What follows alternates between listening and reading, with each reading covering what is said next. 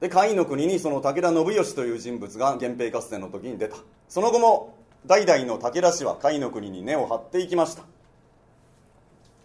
でずっと源平合戦の時代からそうですね340年ほど下りまして戦国時代に入りまして、新羅三郎義満から数えて18代目の武田信虎の時にほぼほぼ甲斐の国の国内の反対勢力を、え制圧しまして甲斐の国を統一しました。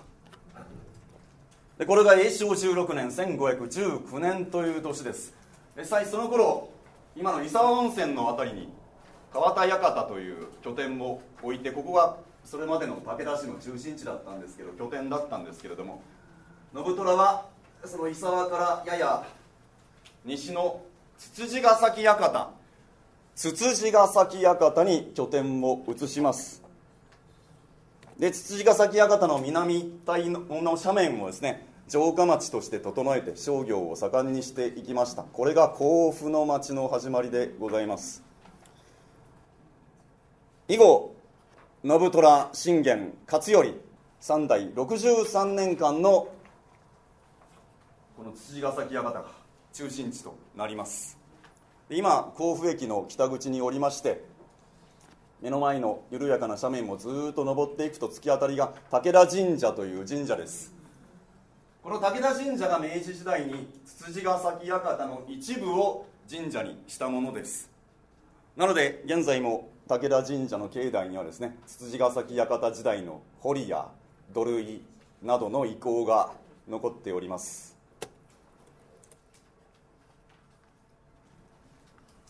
大永元年1521年。武田信虎は敦賀の今川勢と戦いを繰り広げておりました。今川方の福島正成という武将が軍勢を率いて甲斐の国に侵攻しておりました。あなたまた戦になるのですか？大丈夫だ。今川の犬など蹴散らしてくれるわと勢い込んで出て行った。しかしこの時妻大井夫人妻の大井夫人は解任中でした。お腹に赤ちゃんがいましたのでそこに敵が甲斐の国に侵攻してきた大変だということで避難させます。つつじヶ崎館東北の、うん、小高い山であります陽海山。陽海山という山の中腹のえ積水寺というお寺に避難させたと言われております。こうして大井夫人とお腹の子を避難させておいてですね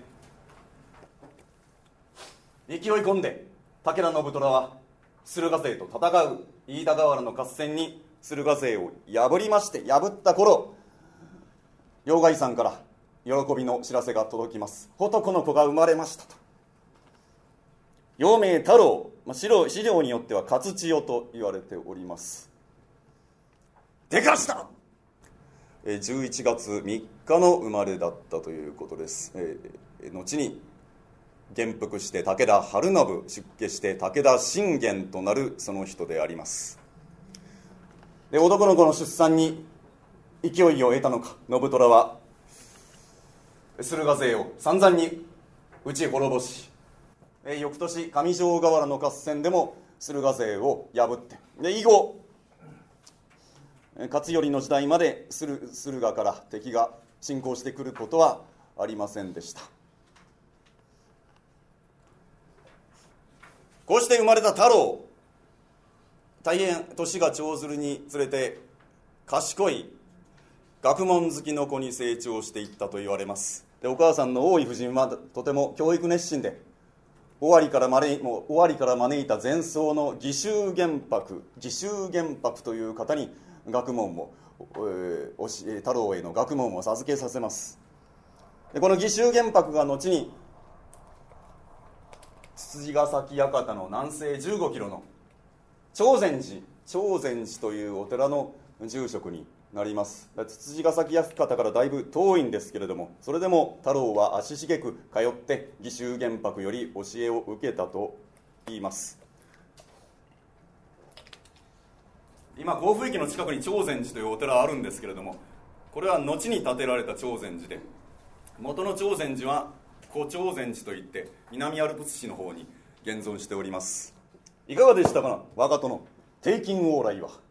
うん通り一辺倒の内容でつまらなかった。あ言いますな。では若殿はどういったことを学びたいですか？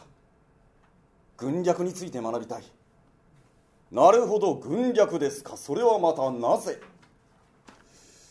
今は力の世の中です。武をもって敵を滅ぼす。そのためには軍略兵法の知識が必要です。なるほど深いお考えです。ならばこれを読むとよい。と言って進められたというのが古代中国の兵法書です。何ですか？孫子。孫子。この孫子という本をですね最初から最後まで通して読んだことがあるっていういう物好きな方はあんまりないと思うんですけどもいくつかの言葉はもう人口に解釈して古事成語のようになって有名なものがありますのでね今日はいくつか孫子の中から読んでみます。兵は軌道なりご一緒にお願いします。兵は軌道なり。これ軍事というのは敵を騙し欺くことが基本であるという孫子の全体を貫くテーマです。だ汚いとか卑怯だということは関係ないんだと。どんなに卑怯で汚いことでもとにかくむしろそれ率先してやりなさいという考えです。目標完遂のためならば手段は正当化される。人を騙し欺くことが軍事行動の基本であるといういう話です。だこれが孫子を貫いている精神ですからね、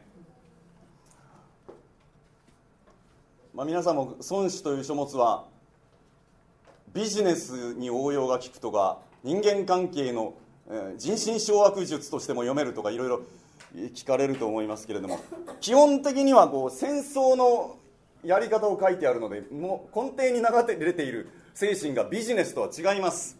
ビジネスとか人間関係というのは相手や取引先との信頼関係を根っこに置いています。けれどもだからこの敵を滅ぼし騙し欺くということを根本に置いた戦争とは基本的なズレがある。ところを踏まえた上でちょっとこうシフトこう応用して読んでいけば確かにビジネスなどにも応用できるところがあると思うんですけども基本的には戦争人を騙し欺くということが基本になっているわけです。後々の武田信玄の生き方によくこの言葉は投影されていると思います。それいまだ戦わずして量産して勝つ者は三も売ること大きなり。いまだ戦わずして量産して勝たざる者は三も売ること少なきなり。三大きは勝ち三少なきは勝たす。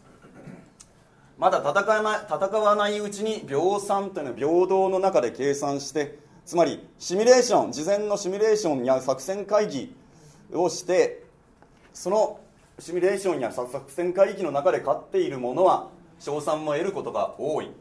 戦う前にシミュレーションをして作戦会議をして勝たない者は賞賛も得ることが少ない。賞賛が多い者は勝ち賞賛が少ない者は勝たない。要は事前にしっかり準備をして何がどうやったらどうなるかという下準備をしておけと。実際に戦い始める始める前にしっかりと根、根回しをして、えー、かつ準備を整えろということですね。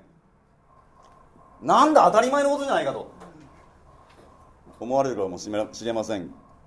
孫子というのは実にこのような当たり前のことばっかり書いてある本なんですよ。事前にしっかりと準備をして戦えと。大人数で少人数を攻めろとか。ちゃんと事前に情報収集しろとか。そういう当たり前のことをですねごく簡単と当たり前に書いてあるものです。なんだと思うんですけれども。事前にシミュレーションをして勝つか負けるかちゃんと計算してから戦を始めると。この当たり前のことがですね行われなかったために悲惨な結果に終わってしまった例が歴史は何と満ちていることか。百戦して百勝するは善の善なる者にあらざるなり。戦わずして人の兵を屈するが善の善なる者なり。百戦して百勝するのが一番いいことではない。一番いいのは戦わずに敵の軍隊を屈服させることであると。つまり百戦して百勝したとしても味方にそれは損害が出てしまう。一番いいのは事前に根回しをして戦う前になんとかこう調略によってですね相手を屈服させるような方向に持っていけないだろうかという話です。この言葉も大変武田信玄のその後の戦い方に色濃く出ていると思います。そして有名なこれです。ご一緒にどうぞ。その早きことは風のごとくその静かなることは林のごとく侵略することは火のごとく動かざることは山のごとしということをですね武田の4本の旗に作ってはためかせてはたいたと。軍隊はこのように臨機応変に運用するのだぞという軍隊の運用法について書いた有名な言葉です。そして学問が大変熱心だったんですけれども武田太郎は。一方剣術の方はあまり得意ではなかったようです。武田家臣団の中でナンバー2の両翼の一翼を務め務めました板垣信方。板垣信方という方がですね幼い太郎の森役剣術指南を務めました。しかし太郎はあまり剣術の方は得意ではなくしょっちゅう板垣信方にとっちめられていたと言われます。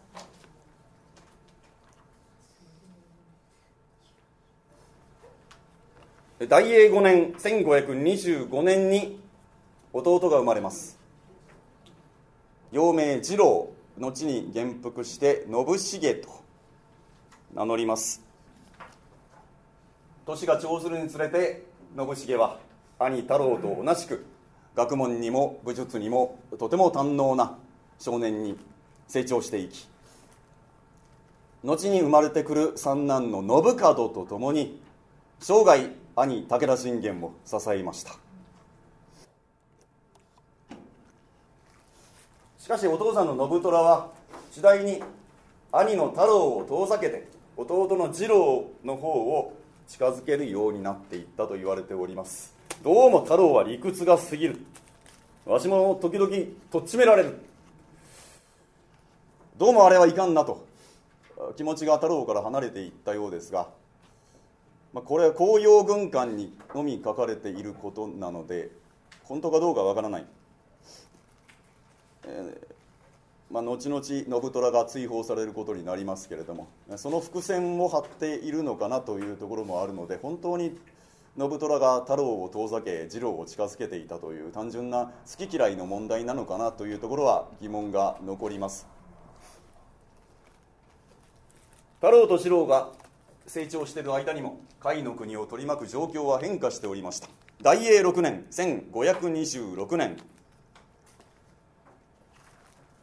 駿河の今川氏親が亡くなり年若い氏輝が家督を継ぎますと。そうすると信虎はいち早く今川と講和を結びまして南の今川という脅威を取り払っておいてですね今度は北に目を向けます。信濃に侵攻することを企てます。甲斐の国はとにかく狭いそして資源が少ない痩せた地です。しかも周りを山に囲まれている。とても心細い。この貧しく心細い甲斐の国を富ませるには外に打って出ていくしかありませんでした。そこで南を見ると今川という大勢力が東を見ると北条どっちも強い。対して信濃には信濃全体を支配しているような大勢力がおらず各地に小勢力が群雄割拠しているような状態でした。しかも国土は甲斐の3倍そして豊かな資源に恵まれ穀倉地帯が広がっている。信濃を手に入ればれば甲斐の国は安泰だとばかりに武田信虎は信濃攻略の足がかりを作っていきます。まず諏訪に侵攻します。甲斐から信濃に侵攻するにはどっちにしろ諏訪から行くか佐久から行くか2つに1つしかないわけです。でまず諏訪から行きました。けれども諏訪には諏訪大社諏訪神社がありまして太古の昔からこの諏訪神社に使います諏訪氏という神官の一族があります。神官といってもこの諏訪神社諏訪大社というのは武見中田の神という戦の神様武人のを祀った神社ですのでね昔から武の道に優れている。この時の諏訪市の当主諏訪頼重も大変武でもって知られた人でした。武勇に盛んな人でした。なので信虎の侵攻を食い止めて撃退します。以後諏訪市と武田信虎との戦い延々と泥沼化し甲斐の民衆はそのために人員を引っ張り出されて税を巻き上げられて、ね、大変なことになっていく。もうダメだ。これ以上は続きません。仕方がない。ここは一旦引こうということで天文4年1535年。諏訪頼重との間に講和を結びました。その翌年天文5年1536年太郎は元服します。時の将軍足利義晴から一時いただきまして武田太郎春信と名乗りました。武田太郎春信です。このように時の将軍様や仕えている主君から一時いただくことを返記返記と言っております。同時に十五位の下左京の大夫という位を授かりましてまた結婚も直後にします。京都の公家三条金頼の娘を妻として迎えました。三条夫人と俗に呼ばれる女性です。本名は分かりません。公家の娘が武家の嫁に来る。しかもこんな山山山で囲まれた甲斐の田舎に公家の娘が来る。一昔前では考えられなかったことなんですけども。応仁の乱以降京都の公家も天皇家もすっかり権威が失墜しておりました。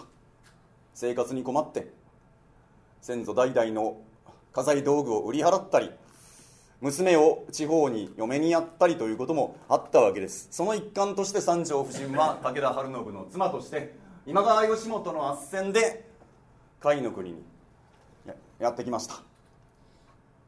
しかし元は私は藤原よというプライドの高さがありますのでね。後々武田晴信にとってこの三条夫人取り扱いづらい存在になっていきます。何しろお公家様の娘がですね皆さん想像してください。まあこの甲斐の国はどこを見ても山山山。こんなところに人間が暮らせるのかしら。またこの武田のご家来衆のみすぼらしいことみすぼらしいこと。あれが人間かしら。わやだやだ。都に帰りたいわ。なんてことを言っていたかもしれない。後々この三条夫人扱いづらい存在になっていきますが結婚して2年後天文10え天文7年1538年長男の慶喜が生まれます。後々父武田信玄と確執が深まり悲惨な形で死を迎えることになる人物です。この慶喜をはじめ武田晴信と三条夫人との間には男子が3人女子が2人生まれました。